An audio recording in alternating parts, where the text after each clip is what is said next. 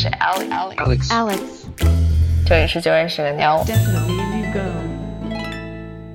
大家好，欢迎收听《绝对是个妞》的播客。今天我们要录的是一期最近生活给我们的蜜糖与砒霜 Q 音乐。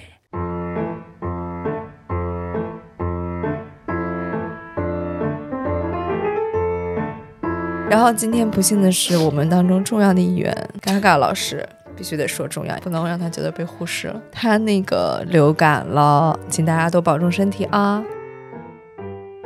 好，谁先来啊？蜜糖与砒霜，菲菲老师咋了？最近菲菲，哎，这一声叹气，这一声叹气指的就是身身心疲惫。就是我最近开启了一个挑战，就是连续运动更新二十一天。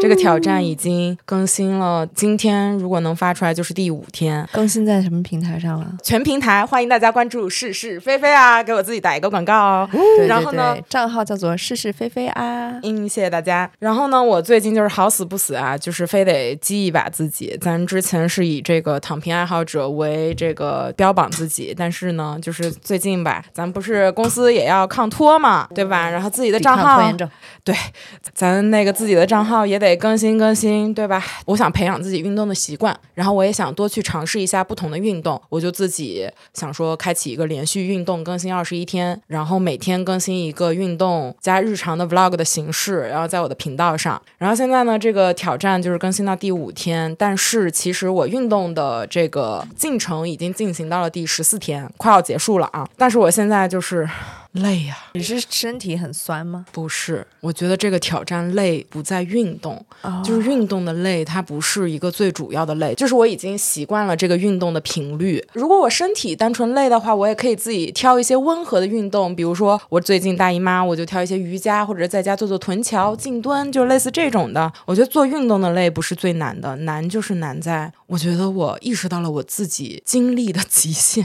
我我就是在做一个逼死自己，就是把自己逼到一个无可救药的地步，就是让我第一次感受到原来人可以这么么累。就是我又得想今天要去做什么运动，我又得拍，嗯，我还得想说我要说什么，还得剪，我还得剪，我每天呀都得剪剪出一个片子。与此同时，我还得剪绝对是个妞这边的片子。而且菲菲那个片子剪的还不短呢，哎呦七八分钟的。谢谢大家。还说了挺多的。嗯，感觉就是他还是希望在每个视频里面起码都有一点不一样的输出，而且还就是有小包装啊，还上了字幕啊，配了音乐呀，然后音乐还都配挺好的，一看就是一个没少花功夫剪。这就是我就是想说的。我本来想的是连续更新二十一天的话，我就也不给自己要求过高，反正就我就不打算上字幕了。其实我的第一期发出来的时候我就没上字幕，结果我看到评论有人说我怎么没上字幕？字幕就说就是上班摸鱼的时候不好看，结果我后面每一期都上字幕了。就是我这个人就不精又被评论区逼死了。对，被被这怎么说呢？不精劝呀。我做这个挑战也有一种克服自己完美主义的这么一个过程。本来汉文给我给我的建议，他就是说你每天只花两个小时，然后呢，你就看你两个小时能弄出来什么东西，你就规定好，你每天只弄两个小时，这东东西弄成什么样你就发出去就算了。但我发现两个小时根本不可能完成。就对我来说，我就是希望我的每一项，可能我对自我就是有那个要求在啊。然后我就觉得，就说实话，我现在也不觉得我弄出来弄出来的是一个多高质量的一个东西，但是我弄这个东西，我就还是希望能过我自己这一关，然后就会在剪辑片子的过程中就把自己逼疯，就把自己搞死。然后包括之前绝对是个妞的片子，我也在就是同时进行的时候，你还接了一个嘎嘎给你的，就是本来可能是嘎嘎的片子，但是呢，我又弄过来了，又是一个挺着急要的片子。这个时候，你又对自己的工作能力盲目的自信，你就觉得嘎嘎那片子就是一个纯口播，剪口播不是我最擅长的事儿吗？那两天剪不完吗？但是吧，就是同时，哎呀，我这个运动挑战也要更新。最后就是严重压榨自己的睡眠，通过这样一种方式、拖长自己的工作时间，然后中间我又流感了，我又生病，我真 我真的被逼疯。中间有一天我们还拉姐家拍摄，当天所有人状态都不好，然后那个回去之后，我明显也感觉我自己有点中招了，但是我那天晚上竟然还要剪片子。啊，这几天我真的就是一个大崩溃。然后这几天我家里还来人了，就是我姐姐也来了，我还要去陪她逛，然后我还要在忙这边片子，哎，就是焦头烂额。反正每天，昨天晚上就是三点睡的，因为你想，就是如果你第二天要保证更新的话，你第二天又有安排。如果我想要今天还要再发出来的话，我就只能在前一天晚上的时候赶全工，都弄好。全都弄好，反正最近几天两三点睡就是常态，然后早上八九点醒，然后我就想说，我说那些成功人士说每天只睡五个小时，他们就能成功。我说张海飞，你就是成功不了。我真的觉得我得睡八九个小时，嗯，就是我就是觉得我八九个小时睡醒了，我才是个大活人，要不然我真的这一天我就是觉得我心慌头疼，我就哪哪都不好了。常态就是时间怎么不够。精力也不够了。我本来觉得我的精力是挺够用的，因为之前确实我，嗯，怎么说，一天只干一件事儿是一个常态。就比如说，我觉得我今天如果工作个五六小时，我不去运动了，那我就歇着呗。这样其实我也能缓和过来，是一个很相对平衡的这么一个状态。但是最近就显然觉得精力不够用。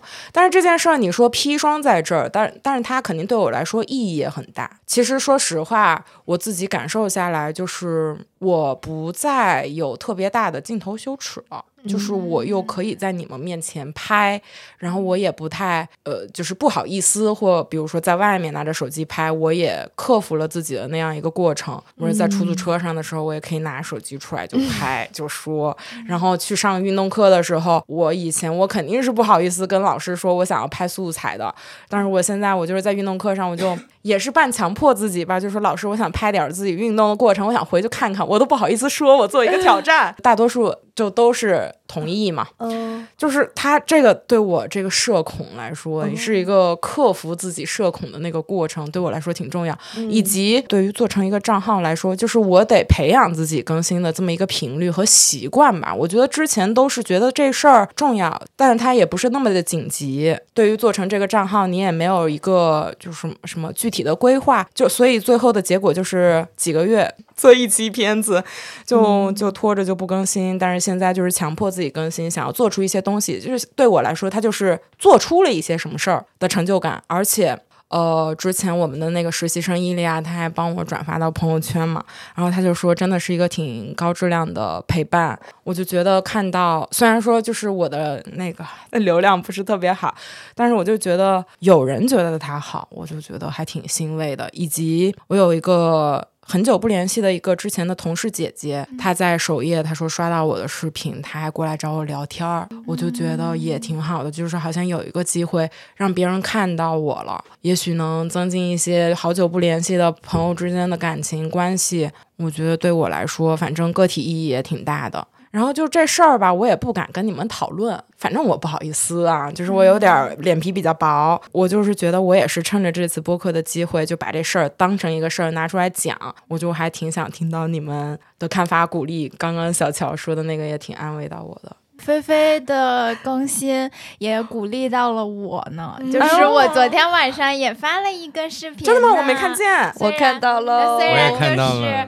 虽然就是就是我就是发的一个很随意的，就是因为我看了一个电影之后，然后就是我总是跟别人安利，但是别人都不听，然后 也不看，然后我就是看完之后，就是有一股就是想要说话的冲动，但是我又不知道该说给谁，然后我就看菲菲每天都在更新，然后我就想那我也更一个，也就花了两三个小时，就是就给他拍了拍，然后随便上了一下字幕，没有怎么认真弄，但我觉得也。是一个开始，就是我以前也想发，但是也不知道怎么，就是要么你就说啊，我那我说的也就。可能也不好，或我也没有仔细想明白呀什么的，然后我就把那个想发的那个都按耐下来了。但我就觉得我确实被菲菲每天都在更新的这个劲儿鼓励到了。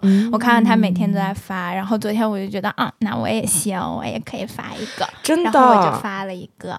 但是真的，对于个体意义，对我来说，我的成就感是还挺满足的。我觉得它也能证明你可以给自己设下这么一个挺大的一个目标，就是连续更新二十一天，就是你敢于给自己立下这么一件事儿，在中间非常煎熬的把它给做完，他一定会很大程度上鼓舞你说我能够做到这些。真的，真的，真的，我就觉得通过这个，我真的是感受还挺深的。就是以后拍啥，感觉咱都不怕了。嗯就是虽然我累，就是之前跟巧说，巧就说你肯定会把自己弄得特累。就是我开启这个挑战之前，我觉得我累，但是我也想体验一下，就是我觉得我值。嗯，就是我体验过了，我知道累，那我也体验了。就是这种感觉，有时候你可能会做一个你自己很想坚持，但是可能别人不看好的这么一个决定，但是真的就是对自己来说意义很大，真的是大家都做，大家都做，可以的，给菲菲鼓掌。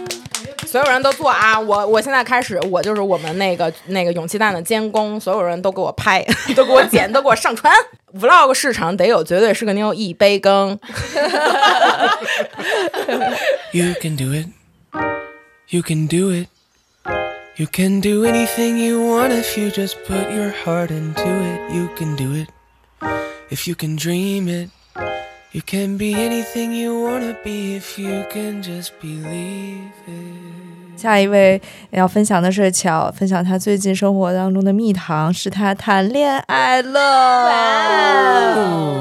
我先说说他先跟我汇报说，那个发了个短信、微信说那个跟你随便说个事儿，说我甩了个朋友，然后马上跟一句特别不靠谱的那种，想听听有多不靠谱呀？就是要确定要谈恋爱这的时候，就觉得这是一个很不靠谱的事情，为因为他跟我不不生活在不在一个同一个城市，异地恋？嗯，异地恋，他在丽江，然后他比我小七岁，我觉得挺好的。呃你就会觉得听上去这就是一个好像谈谈就要无法继续下去的那种。那你的打算是什么？我就是都是当时就是没有打算，我当时就是可以，一上头，然后就说谈着先，嗯及时行乐，享受当下，然后未来再说，就是这种状态。所以自己可能心里有点虚。之前不在节目里说嘛，我想谈那种小孩子的恋爱嘛，嗯，所以其实当时那种感觉就是，哦，这不是一个成年人成熟的决定，就是有一点那种意气用事的那种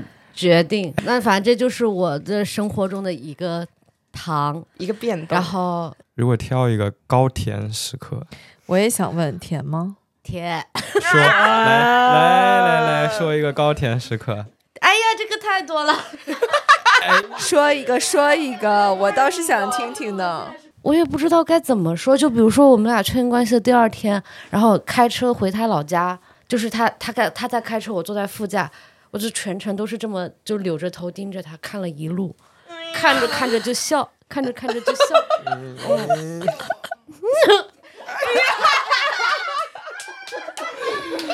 好意思了，还真是不好。意思呀。Well, my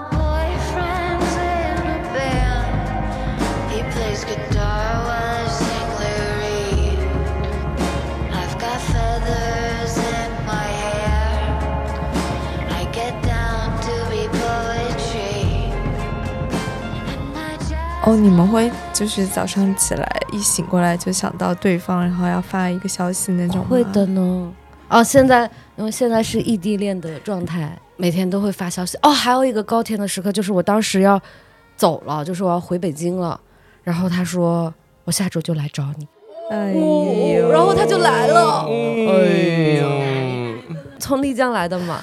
天呐，哎呦，反正就是你知道，刚开始谈恋爱就是这种瞬间有点多。我们每天会说，哎呀，算了，太恶心了。每天会说什么？每天会说我爱你，啊不是，想你，啊，不是，那你们能说啥呀？就是我说不出口。我想听，要听。我们每天会说一个，你今天喜欢对方的点是什么？Oh my god！小乔的表情，这个好心理咨询啊！你们好正向，就是嗯，正向啊，就是要、哎这个还嗯要积极的，就是坚持下去啊。如果我的恋爱对象对我提出了这个要求，我真的会 想说，哎，就是不谈好像也挺好。所以巧，你已经说到第几条了？哦，我想想啊，好像已经说了七八条了吧？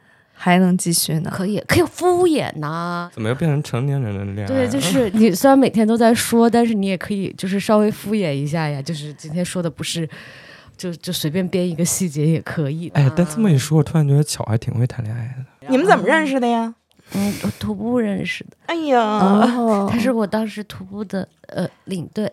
问一个老土的问题，谁追谁？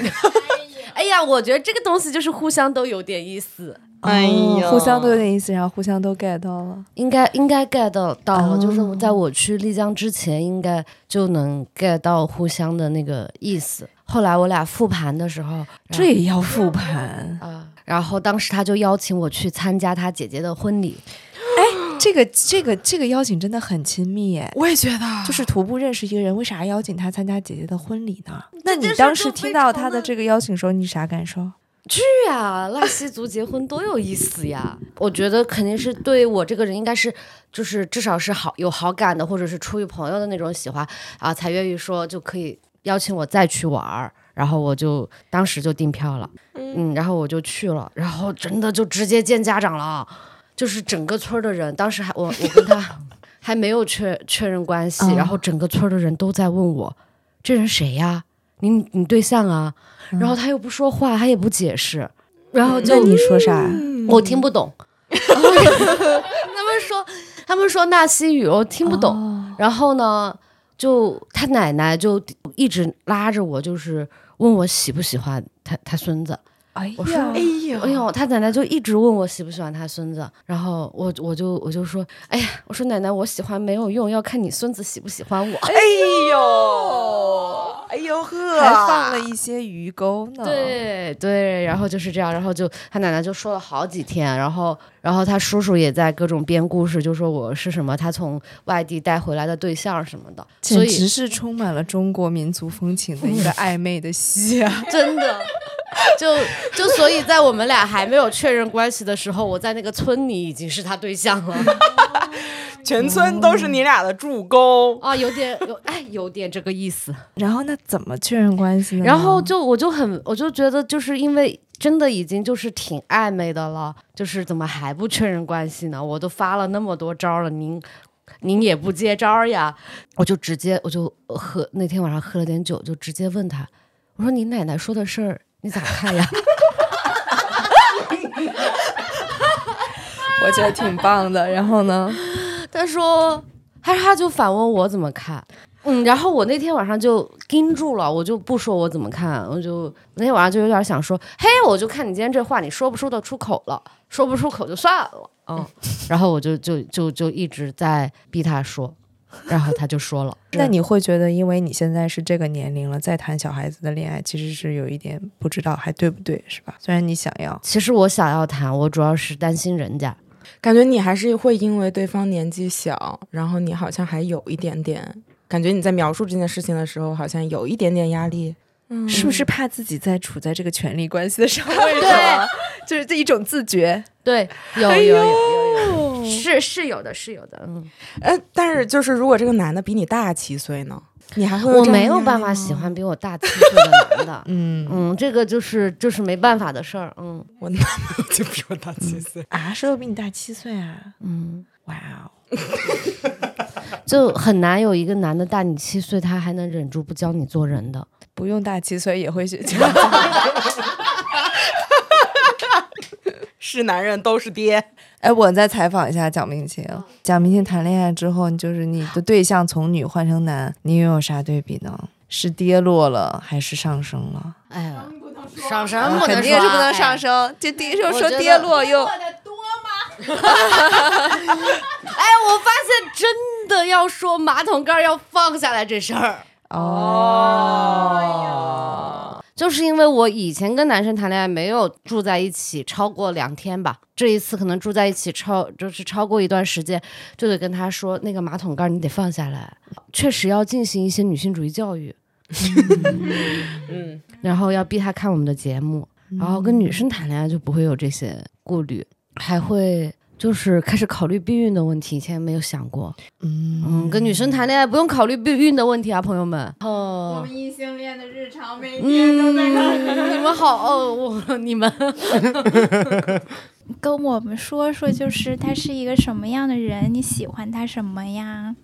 我谈的这个对象就是不说话的一个人，他我就喜欢他，不说话对，哎，他上次就是我们有一次嗯拍摄那天，相当于也是我们大家的团建在阿姐家，然后那个巧的这个男朋友就来了，然后确实有点内不向。不不不，一开始是跟巧一起来了，然后说我不上去了。，对，在楼下在等着，但是最后还是被弄上来了。然后呢，就一直坐在沙发上跟菜卷玩。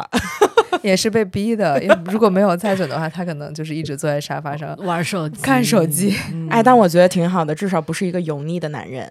嗯，我觉得内向的男人我挺招人喜欢的。嗯，他跟你在一起的时候也不怎么说话吗？会话多一些，一些而一些而已，就挺干，就是挺干净的人啊。我觉得就是，嗯，就是干净，这可真是一个很好。太好的词儿了。是，就是我觉得他长得也挺干净的，心思也挺干净的。他其实虽然很内向，但是他心里没有那些，就像我我们那么多的创伤。我刚想问，他嗯没创伤是吗？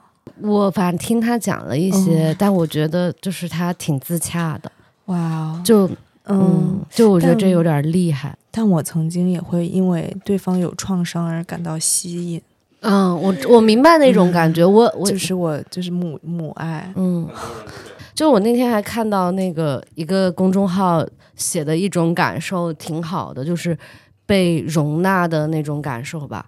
他就是挺广阔的灵魂，不是我不知道该怎么说，就挺自然的一个灵魂，然后他就可以容纳很多事情，就也可以容纳我的那种感觉。嗯嗯，被包容了，那你就觉得哎挺好的，嗯，这样挺好。那肯定也会唱点歌什么，就是这种嗯。文青文青小呃一点点，哎，嗯、对这种东西，然后也会不自觉的有点嗯吸引吧。长得还还挺好看的。我评价很高啊，作为你的这个扮演呃不是作为你的这个朋友，就是对他评价挺高，我挺看好你俩的。哦，真的吗？谢谢。我自己我自己做决定的时候，我可能就比较勇或者比较怎么着的，但是我很担心你们会说我不靠谱，所以为什么我没有第一时间就是在群里说我谈恋爱了，快来祝福我，就是因为肯定还是怕大家会去评价我的恋爱吧的那种感觉。所以自己说的时候也会打很多铺垫啊什么的，嗯，我们相信你做的所有选择。Oh my god！好的，爱都来了，那是最重要的，还管他靠不靠谱？什么东西就是开心就好了，太好了，现在这个年头谈个恋爱那么不容易，能谈上就不错了 能。认识一个像样的人都已经很难了。挺好的。大家以后去丽江就是可以找他玩。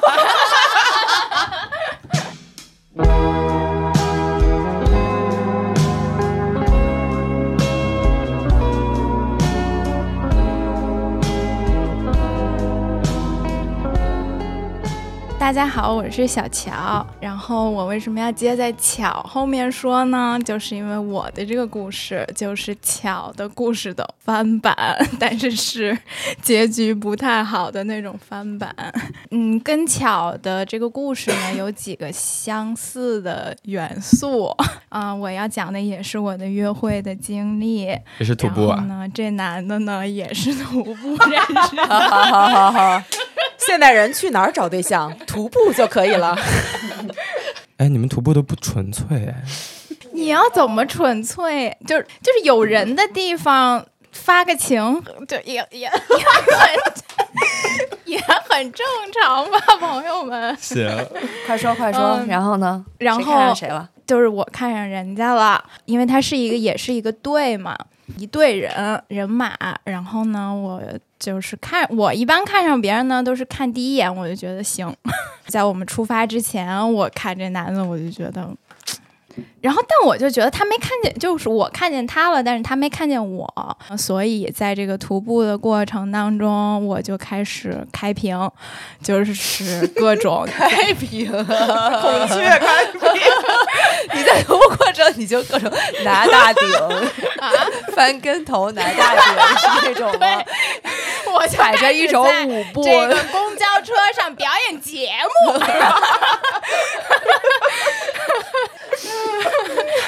嗯，没有没有，我的特想看你怎么开的屏。就是盯着对方看。哥没有，就是比如就是走，就是嗯，反正大家一队一队人马在走路嘛，然后就是有意无意就是晃荡在别人周围啊，然后甩甩头呃发，对，然后大声说话，抛个媚眼儿，嗯、那倒也没有，戴着墨镜都主要是，然后都不奏效，就是。我觉得人家没有注意到我，然后呢，我就还想，是不是因为戴着帽子呀？我又戴着帽子，又戴着墨镜，我这脸没怎么露出来呀。就是徒步的时候穿太多，了。然后咱这身材也没了。还有咱这红发，红呃，事后事后我问他的时候，他说他就是挺早就注意到我了，确实是因为我的红头发。我当时就想啊，这样啊，然后我就在一个就是他在我身边，墨镜、帽子都摘了，甩头发，反正就是最后我也觉得没有怎么奏效，嗯，然后我就是开始想，那怎么办呀？那后面我如果主动一点的话，就因为不是有群嘛什么的，我也可以加他微信啊什么的。但是这人家都没有注意到我，就是那不就等于一个陌生人来加他微信吗？我就想必须要想个办法，就是引起一下他的注意。然后呢？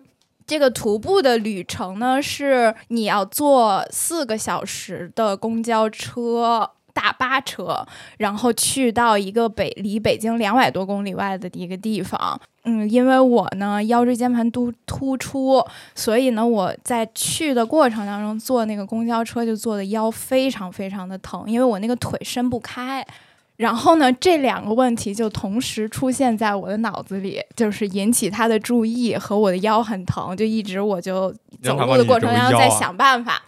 我想着想着，突然就想，哎，他坐的那个位置腰不疼，就是他坐在最后一排，最后一排呢中间的那个位置，你的腿是可以伸开的。就是回程的时候，我就走在他面前，我说我腰椎间盘突出。然后可以对加对方微信的时候就说：“你好，我就是腰椎间盘突出的那个，你记得吗我就说我腰椎间盘突出，我说我特我那个坐的腿特疼，我说我能跟你换一下位置吗，或者是什么的？我想的那他不就是呢，走了吗？啊对呀、你不是要坐在他旁边吗？对啊，我就是这么想的，但我不知道怎么了，我就我就张嘴就变成我跟你想的是换位，我想的是 就是他往旁边挪一个，我坐他那个位置，因为他旁边也没人。但是呢，我不知道怎么就说成换座位了。嗯，我其实有点记不太清了，反正他就说哦可以啊，你坐哪儿？然后我俩就换了座位，他就坐到了我的座位上，我就坐在了他的座位上，距离挨着一样他的远，朋友。这怎么这这是在干什么？这是在干什么呀？后来就想说，算了算了，就是那那人家都坐在那儿了，我也有点不好意思说，我其实想让 我不疼了，我回来了。反正最后呢，就是因为在回程的路上，因为一个契机，我和他朋友就聊聊了几句话，然后发现是同行，就是他朋友跟咱就是都是做就是媒体这些的，然后他朋友就加了我的微信，然后我就是见他朋友是个男的吗？哦，但他朋友没有别的意思，他朋友就是说哦同行，我们认识一下那种。对，然后呢，他朋友加我微信的时候，他就在旁边看着，然后呢，他就说了一句我也想“你，好”，没有，他说他朋友“你好油腻啊”，加人家小姑娘微信。然后我听到这句话，我就觉得今没戏了天。的这个勾搭就是没戏了。然后所以就是我就知道，就是他肯定也不会加我微信什么的。然后回了家之后，我就左思右想，我就在想我要不要加他的微信。嗯，最后我就加了，你是通过那个朋友加上他的吗没有，我通过群。啊？我通过群里加的，我还有一个小心机，就是他坐在我前面，就是我大概确定他是哪一个人，因为群里面有很多人嘛，嗯，我大概确定他是哪一个人，然后，但是我为了就是 double check 一下，我怕就是加错人了之后那种尴尬，然后他坐在我就是比很靠前的前面好多排的一个位置，我就看到了他在刷朋友圈，然后我就死盯那个朋友圈的背景，把眼睛变成放大镜，对种。然后我就死盯着那个，我就使劲儿，然后要看清他那个朋友圈的背景，要确认加对了人嘛。反正就是我还费了挺多心思的。我就觉得我现在回想，就其实也挺愣的，因为我没有就是就是这是我人生经历当中第一次主动加一个男生微信。就以前我肯定就是经过了这。就是上述一番勾引操作不成之后，我也就作罢了。但是呢，我晚上回家就想，咱们不是践行这个上野千鹤子老师说的这个主动的爱吗？就是反正这事儿呢，最差的结果就是现在这样，对吧？你只要加了，就有可能有机会；你不加，就更没机会。但因为我就没什么经验，我加了他微信之后呢，就第一句话就也没有自我介绍，我就说我想约你出来。我就挺那个啥的，嗯，就是他也就答应了。哦嗯，然后就约出来，就是喝咖啡、聊天什么什么的。就是出来见面的时候，他就说他觉得我这个人有点没有礼貌，就是 上来也没有做自我介绍。就是在我俩出来见面之前，他可能都不知道我这人叫什么，就是对我的基本信息完全没有了解。只有在徒步的时候，就是可能，呃，对，看到一眼，可能印象还不深，然后唯一的印象就是腰椎间盘突出，然后抢了他的座位。嗯，所以就是给广大就是朋友们一个 tips，就是不要这样，就是加了还是要闲聊一下，介介绍一下自己啊。要不然有点物化人家。然后就是，反正就是还是有几次挺愉快的约会的，然后我也挺开心的。然后我觉得在这件事情里，其实都是我在主动，就约他出去玩啊，去干嘛呀，去吃什么，然后选位置啊什么，就是都是我来嘛。然后就是，其实，在之前我的所有的感情经历里面，我都是比较被动，就是。起码表面上来看是比较被动的，可能有一些勾引啊或者是什么这些的，但是我都不会是明面上做出主动行为的那个人。然后但这次我就是觉得还挺主动的，然后有点主体性，嗯嗯，可以这么说吧。反正就是我提，其实还是挺享受自己很主动的这个感觉的。这个就是糖的部分吧。嗯，就是我最近就是确实对恋爱的关系也有好奇，然后也就是也有点想试试，因为我就之前没有谈过恋爱嘛，我就觉得相处觉得这人也还行啊，也挺好玩的，然后就怎么怎么样，嗯，然后我就是突然有一天我就跟他说，嗯，我想谈恋爱，然后砒霜来了，他不想，他说他说我不想，他回了我一个。巨大的叉，红色的叉，然后又补了一个不想，嗯，是当面还是微信啊？微信，你当面确实话感怎么补一个叉？你 叉叉，叫你关机你不关机，真的当面怎么回一个红色鸡蛋的叉？你叉叉，你继续。就在这个拒绝之后，他还是我觉得是很真诚的讲了一些他自己的想法跟原因吧。所以他原因是什么？嗯，具体的我就不在播客里说了，嗯、这样就是说也不好。怎么说呢？就是我觉得他确实还是给了我一个真诚的反馈吧，只能说。然后这件事情确实就是会让我还挺失落的，就是虽然。整体上来讲，我也很享受自己主动的这个过程，以及我也很开心我自己能说出这句话来，就是对他说我想谈恋爱。因为在之前的关系里，我也不是没有过这个想法，但那个想法就是确实有一些我自己的犹豫，也有一些跟对方之间，但我都是憋着，以及我觉得在很多关系，我就是很多我自己的需求，我的想法是没有办法说出来的。就是有好多次，我都是觉得自己在鼓起勇气。朝着一个我觉得就是我想改变的那个方向去努力了，然后，嗯，我都做到了，嗯，我也说出这个话来了。就是虽然这个结果确实也是让我还挺失落的，嗯，所以就是糖和砒霜就是掺杂着的吧，就是这个感觉。为你开心，真的，嗯，我觉得就是 感觉应该也是挺颠覆你之前在关系里面的那种行为模式的吧。嗯，对，就是心理的模式跟行为模式其实都有挺大颠覆。嗯，挺好的，挺好的，那现在。还想谈恋爱吗？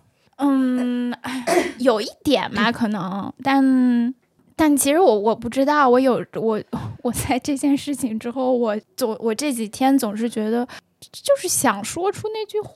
我现在反倒没有在说出那句话之前有那么强的冲动了，嗯但是我其实不知道到底是因为。就比如说，其实我受伤了，还是因为呃我没有那么想。我觉得我在因为这件事情刚发生不久嘛，嗯哼，所以我觉得我现在是没有办法去想明白，就是自嗯己的那个、还看不清。对，有点看不清楚到底是因为什么。就是现在确实没有那么大的渴望，嗯，我觉得也不着急吧，就是慢慢想呗，嗯。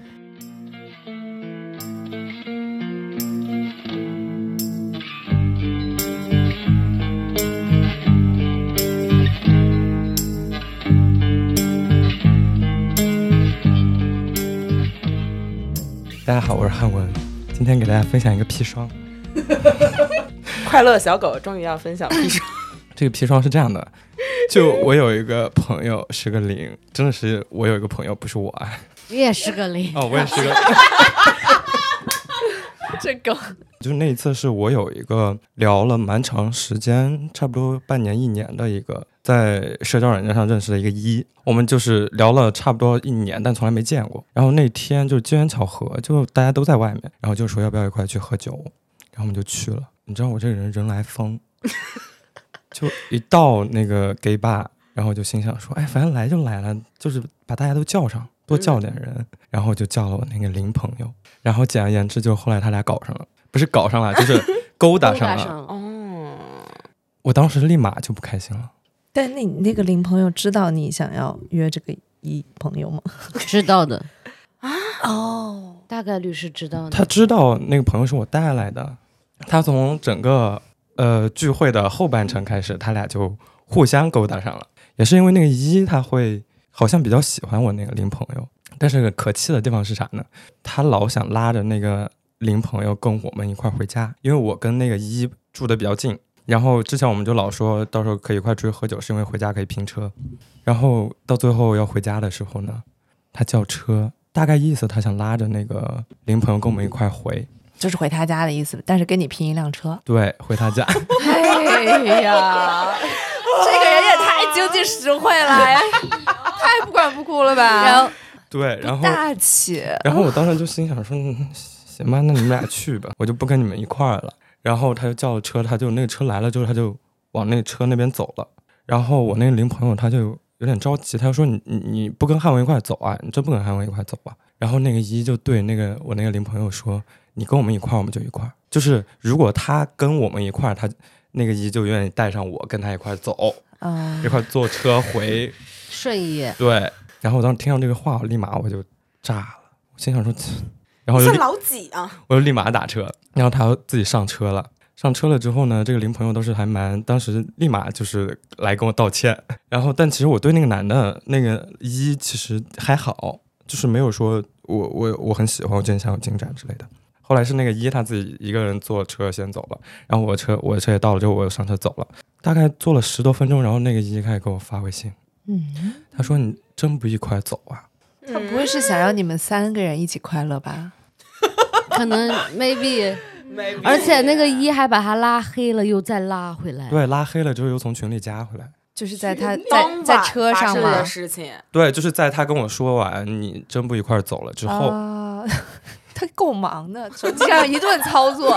对呀，我当时就觉得这个人就是有点毛病。然后汉文就 get 到了，就是自己带的人跟朋友勾搭上的那种种心酸，对，就是抛弃。对，就是这事儿对我来说这么重要的地方，不是来自于说那个林朋友他做了这么样一件事情，然后我因此我觉得说我我不喜欢他，我讨厌他，不是因为这个，嗯，是因为在这个事情之前发生了一件类似的事情，但我是那个零零朋友的那个角色。哦，你也干过这样的事？就是我有一个朋友叫汉文 是巧的事儿是吗？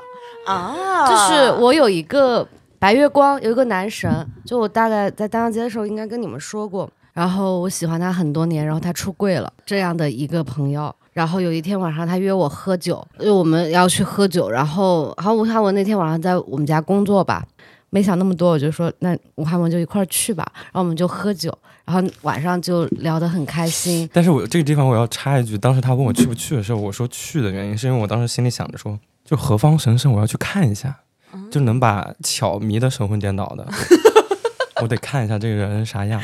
然后我们那天晚上喝酒也很开心，聊得也开很开心。然后我们就回家了，就然后吴汉文在车上跟我说他喜欢那个男的，我原话说的是你男生，现在也是我男生。那可以吗？不可以，我不知道。我当时，而且当时是我要开车送吴汉文回家那种，就是我当时就心想我还给你当司机，滚下去。然后我就很直接的表达了我的那种不爽，我不知道为什么我会不爽啊，但是我会有一种就是就是我喜欢的人被你看上了，我以为跨越了一个性取向之后，这件事就可以就是忽略不计。我们刚刚在下面讨论了一下，这感觉有点异性恋发现。我感觉反而这件事情对我来说伤害更大，因为他就是因为性取向，所以嗯，哦，我们当时没能在一起，然后那现在有一个性取向对了的人，然后他们在一起，我会觉得我我有有有一道无法跨越的东西阻碍着我，我也会觉得很难过。他说他喜欢那个人的时候，他我觉得他毫不考虑我的感受，反正我就对他提出了抗议，当下就对他提出了抗议，然后要想要把他赶下去，然后吴汉文就表示不理解，很生气。对我当时真的不理解，我当时就说，我说，我说我当时的想法就是，我就觉得你这个这个人真的很不错。我越说这个话，他越生气。然后我当时就真的特别不理解，所以直到后来发生在我身上那件事情，我才突然理解了那个角色、那个位置、那个角色上面的感受。哎，所以你们就是能接受这种吗？就自己的朋友和自己欢或喜欢的者人搞在一勾搭自己喜欢的人，就是如果说他真的勾搭上了，我觉得他就不能称之为是朋友了。是会有点奇怪。假如说我的我的前男友啊，跟我姐妹在一起了，你都你觉得怪 OK？吗？我我觉得有一点有一点怪。但是如果我的前男友他是一个 gay 了，然后呢，我的 gay 蜜能不能跟他在一起吗？哦，那可能也不行。但是刚刚这件事儿好像说起来、听起来就更好接受吗？我当时会觉得有一点儿，就是我喜欢了快十年的一个人，然后去年才好不容易把话说开，然后大家才释然的，就是很嗯继续做朋友这样的这样的关系。然后吴汉文非常轻易的就说喜欢他，就显得我那十年的喜欢很 不值价儿，因为那个人还不是那个人还是我生命中特别重要的一个人。就稍微有点奇怪，吴汉文主要还提出了要跟我们要我们三个一起生活的 愿景，庭，对，我说我不是来拆拆散这个家的，我是来加入这个家的。可能蒋明星觉得你是要把我气死吗？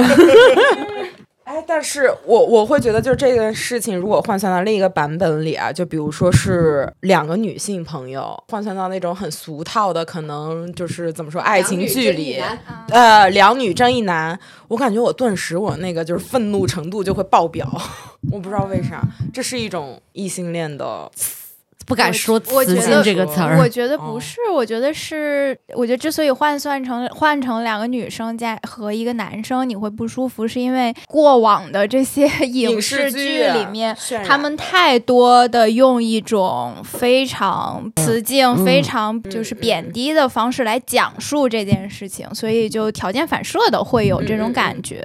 换算到 gay 就不太有经常这种讲述。所以你说像刚才我们那种情况，两个零一块，临近吗？是啊是是是，临近，所以我就很临近的夏天，哎，我这我就蒋明熙，你再唱一遍。临近的夏天，这里我就必须要插一句了，吴汉文约这两个人那天我也在，然后吴汉文就先后叫了这两个人。我就跟吴汉文说：“你不要叫那个零，你们两个去了干嘛呢？雌竞吗？果然？了吧？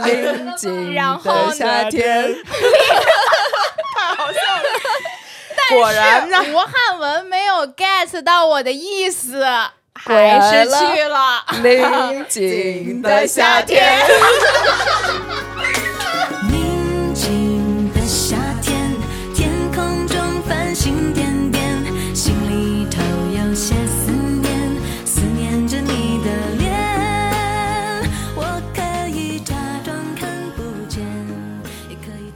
我是 Alex。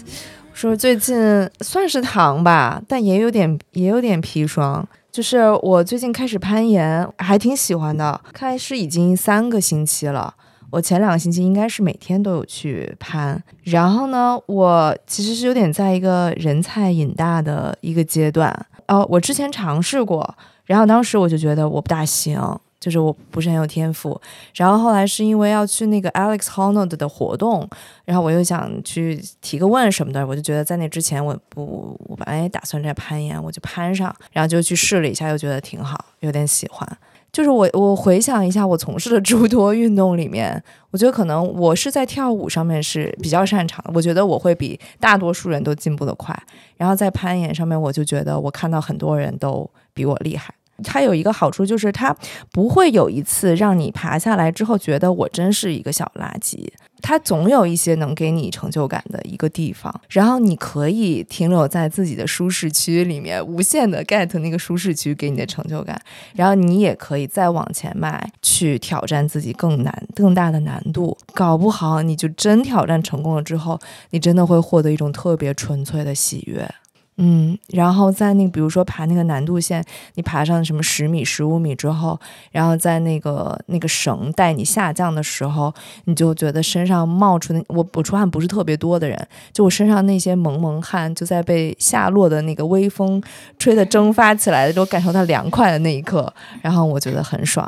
然后等到我的脚沾完地之后，我真的会有一个很大很大的笑容，即便没没有人，我没有需要笑给别人看的话，我也会笑给自己，就是真的很开心。嗯，我懂，嗯就是因为我也在攀岩，然后我太懂 Alex 说的这种感觉了。嗯就是难度线，就是它是你要爬上一条十五，差不多十五米高的一个一条线路，可能要花三到五分钟，甚至更，如果自己菜一点的话，花更长时间爬上去。长的时间。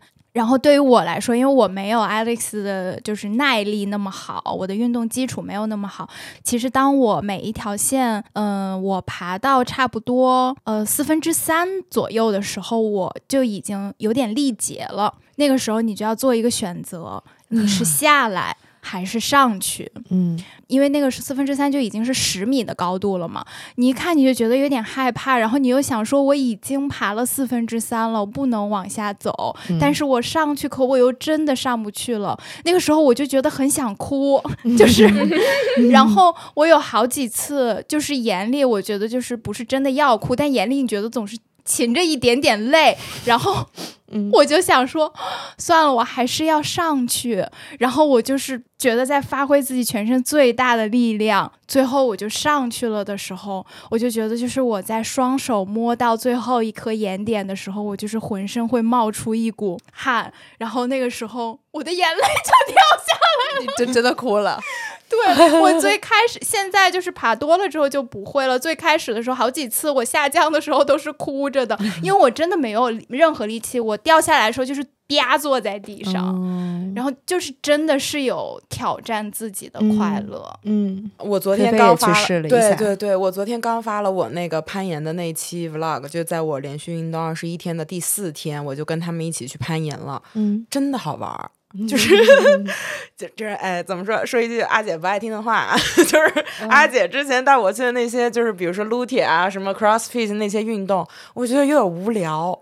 我觉得很很多运动其实都挺无聊的，就是你要、你如果要变得更厉害，就要克服那个无聊的过程。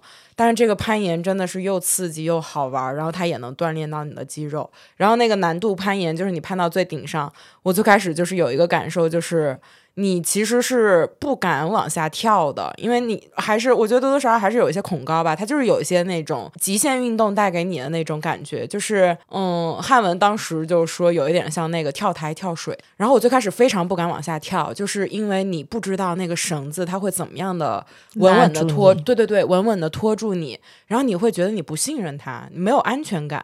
但你跳下来的时候，真的非常的爽。就我从那个十五米往下跳的时候，哇，我真的觉得我第一次感受到那种非常就是兴奋的感觉。嗯，我觉得还挺值得体验一下的，真的好玩儿。然后我也在攀岩的时候就有在想，我不怕高，但是有些时候你攀岩要做一个动作是你要发力，你那个发力就是你会离开一个安全的一个位置，你会悬空，但是你一发力之后，你就会在一毫秒之间够到下一个点，你就又安全了。但是我会因为不敢做这个发力，于是乎我就做不到那些动作，我可能就够不到那些那些点。我就像我的这个害怕，我是我可能就是就是不理性的，我应该信任我自己的那个能力。就像菲菲她害怕那个绳子，但是其实理性告诉你，它它是她是绝对安全的东西，她带嗯带着那么多人下降，就是我们那个恐惧就是不理性的。我能不能战胜我这个恐惧，还是说我这个恐惧是来源于我的嗯、能力就是有限，就是说我发力那个点就在我一个能力的极限，我可能真的完全打开自己，我能够够到，但也许我应该在我的能力超过那个限度，比如说百分之二十之后，我就可以从容的去抓到它。那那样来说，那我的那个恐惧是不是也是保护我自己的一个东西？对，嗯也许我就是在更多的训练啊，更多有力量之后，或者有技巧之后，我就不再会有被那个恐惧所干扰了。但是那个教总会有教练说啊，你就是发力不干脆，你那一下你就是把还是在拽着自己，其实你就一猛子你或者你一个惯性你就上去了。然后我那个时候就啊，我好没用，就是我就是做不到他说的那个。嗯，就像我在徒步的时候，刚开始下撤的时候也走得很慢嘛，嗯就一步一步的走，就是你不相信你的登山杖，也不相信你的鞋子，更不相信你大腿的肌肉，你就觉得自己会嗯摔。对，但是你熟悉了之后，你熟悉了这个大腿的力量能把你稳住之后，其实你下撤的时候，你就可以走得很快，你就不会再怕摔了。而且摔几次之后，你也知道摔下去并不疼的时候，你嗯你就放心了。对，因为那个教练就会说，你就试着你就跳一下，因为不管怎么样你都会掉下来，然后你就可以通过跳那一下掉下来。然后就觉得 no，我不要，我要摔的话，我要掉下来的话，也是我自己想好了，我松手嗯掉下来，我很难接受自己就是因为失误，意外脱落，对我就会觉得会有很多可以可以担值得担心的事情。对对对，我就撞。墙了，然后我的嗯身体在空中无限的旋转，什么的。膝盖就磕肿了，是的，斜旋转还行。可能没有那么无限呗。我觉得就是熟悉了那个后果，还有熟，然后突破了自己能力，就好像 心里就放心了。有底了，对，所以我现在就还在这样菜着，嗯，菜着先继续吧。因为攀岩它，你可以在岩馆根本没有人的时候自己去练，然后也可以带着朋友去，也可以去的时候那里有很多人，然后也可能会遇到你认识但是并不熟的人。然后我就觉得我自己还有点儿怕人看，或者是如果在场的人。就都是新手的话，我就可以爬的比较从容。但是如果别人都特厉害，我就怕，我觉得我一上墙，别人都在底下休息，休息的人一般都在看墙上的人，即便只是发呆，我就觉得别人会看出来我有多菜。然后没想到你还有这一天，也有也有呢包，嗯，也有这个包袱呢。还有的时候，因为我也会用用手机给自己录视频什么的，我一方面又觉得我今天爬下来这个，我真的。就特别为自己高兴，觉得自己特棒，然后又另一方面又觉得这个视频看上去还是还是有点屎不好看有点屎，哎不就是从容，你这真的对，就觉得哎呀，我又想发朋友圈，又觉得别发别发，还不够厉害。还不够厉害。对，哎呦，就是我的感觉是，攀岩其实是一个嗯没有比较没有鄙视链的一个嗯运动，是因嗯为。其实我觉得主要还是因为攀岩这个东西，它挑战的是是一个自我挑战嘛，就是你在爬一个非常基础的线，但下面的人他可能是一个大神，但是他能从你爬这条线看出来你爬的很辛苦，嗯。但最后你做完了之后，别人能看出你突破了自我，嗯，然后这个时候下面就是大神真的就会给菜鸡鼓掌，就是我经常得到这样的鼓励，就是当你在墙上的时候，下面有人嗯、在帮你看着这条线，比如下一步怎么走，嗯。或者是就因为你完全就不认识他，你甚至还没有看到他的脸，你就从背后传来一个声音，然后他告诉你下一个脚点怎么踩会比较稳。因为我从这这种指导里面还是学到了一些新的动作、嗯或者是发力的感觉，然后我也觉得就是得到了鼓舞。然后还有一个挺好的感觉，就是从事一项新的运动，会觉得就是我每天都在一个酸痛当中醒来，然后那种酸痛的感觉让我觉得特别的在活着。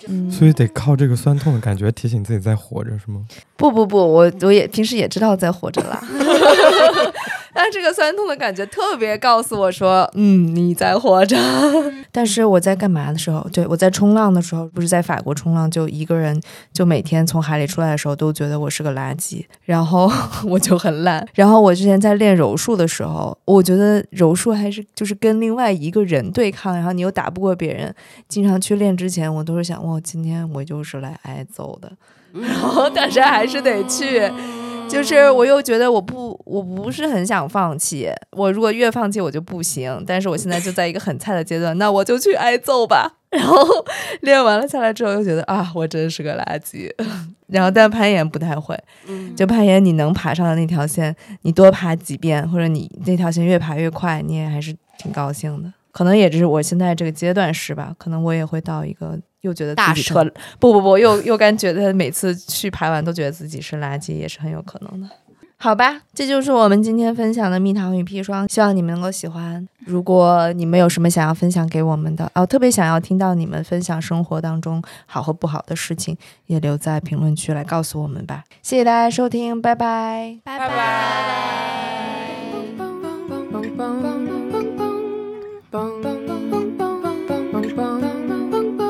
Mr. Sandman, bring me a dream.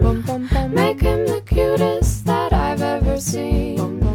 Give him two lips like roses and clover. Then tell him that his lonesome night